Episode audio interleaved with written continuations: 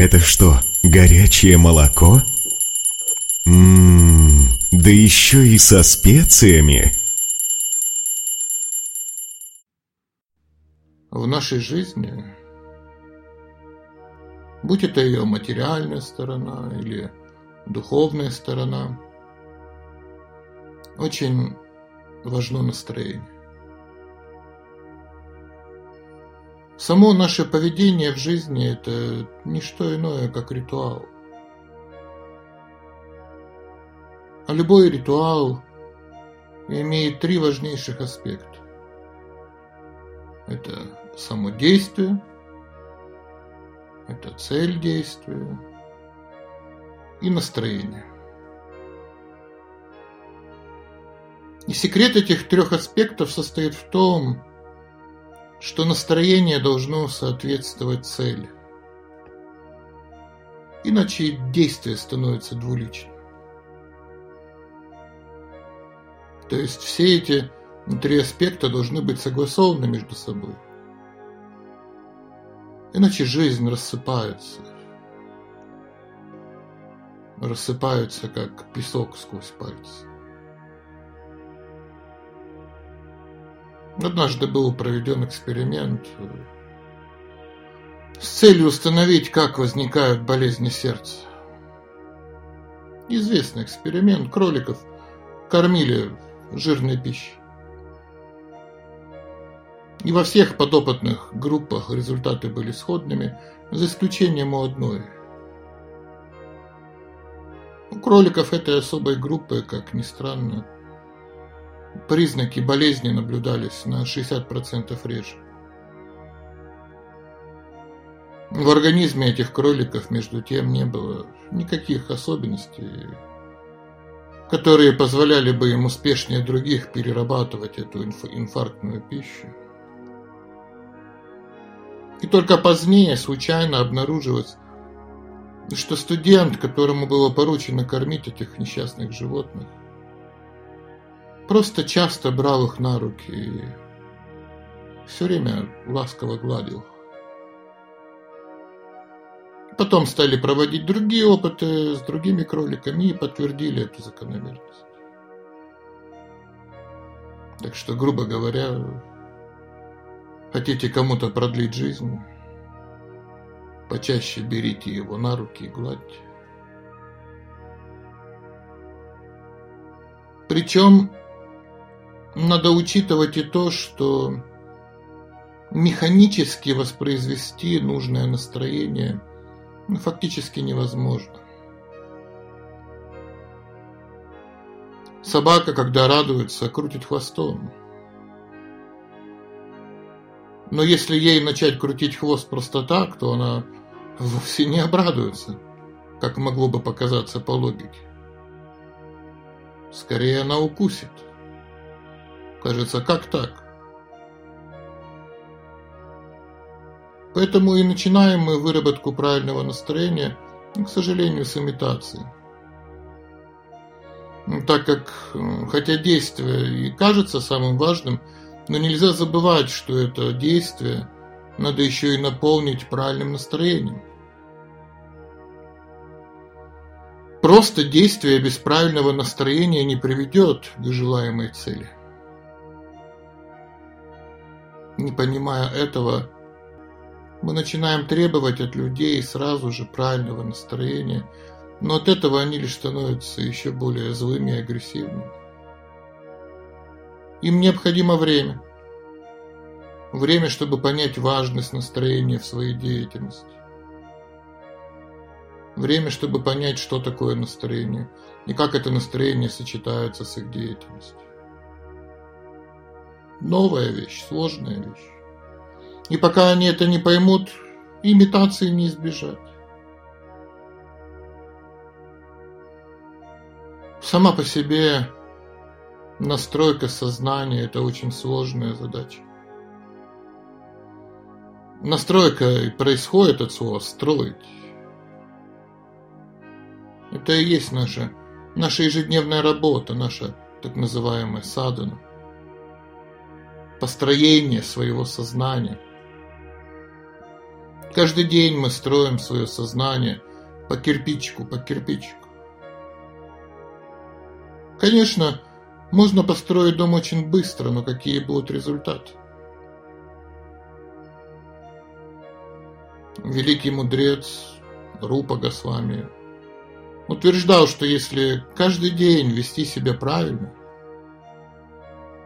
то можно избавиться от всех проблем в сердце за несколько дней. Но, к сожалению, происходит это только в исключительных случаях. Мы просто не готовы к таким переменам в сердце. Мы их реально не хотим. Наше настроение не соответствует этому результату. Каким бы дорогим ни был подарок, но если человек ждал другого подарка, то радости не будет. Скорее будет обида. Скорее будет разочарование. И то самое правильное настроение можно взять только от живого человека. От живого человека, который сам обладает этим правильным настроением. Мы должны видеть, как другой человек поглощен правильной целью. Этим нужно просто заразиться. В какой-то мере это подобно тому, как когда один человек смеется, то все начинают смеяться. Или когда женщина плачет, все другие женщины тоже начинают плакать вслед за ней. Причем для каждой цели должно быть соответствующее настроение. Есть сообщество людей, которые культивируют в себе особые настроения. Современная медицина молчит о том, что главной проблемой здоровья в наше время является особое психическое расстройство, которое мы и называем плохое настроение. Фактически, плохое настроение – это не что иное, как замаскированная ненависть к Богу – оно возникает от того, что что-то идет не по нашему плану, и мы недовольны таким поворотом событий. Нам это не нравится. Но все события идут по плану Бога. И когда мы ненавидим очередной поворот в нашей жизни, тем самым мы ненавидим Бога. Ведь это его поворот, в конце концов. И этот поворот совершенен. Немного похоже на водителя, который ненавидит крутой поворот на дороге. И этим самым он ненавидит того, кто спроектировал этот участок дороги. Так и в жизни происходят крутые повороты. И ненавидя их, мы ненавидим того, кто посылает нам эти повороты. Мы живем в собственных, запланированных ожиданиях, и это делает нас несчастными.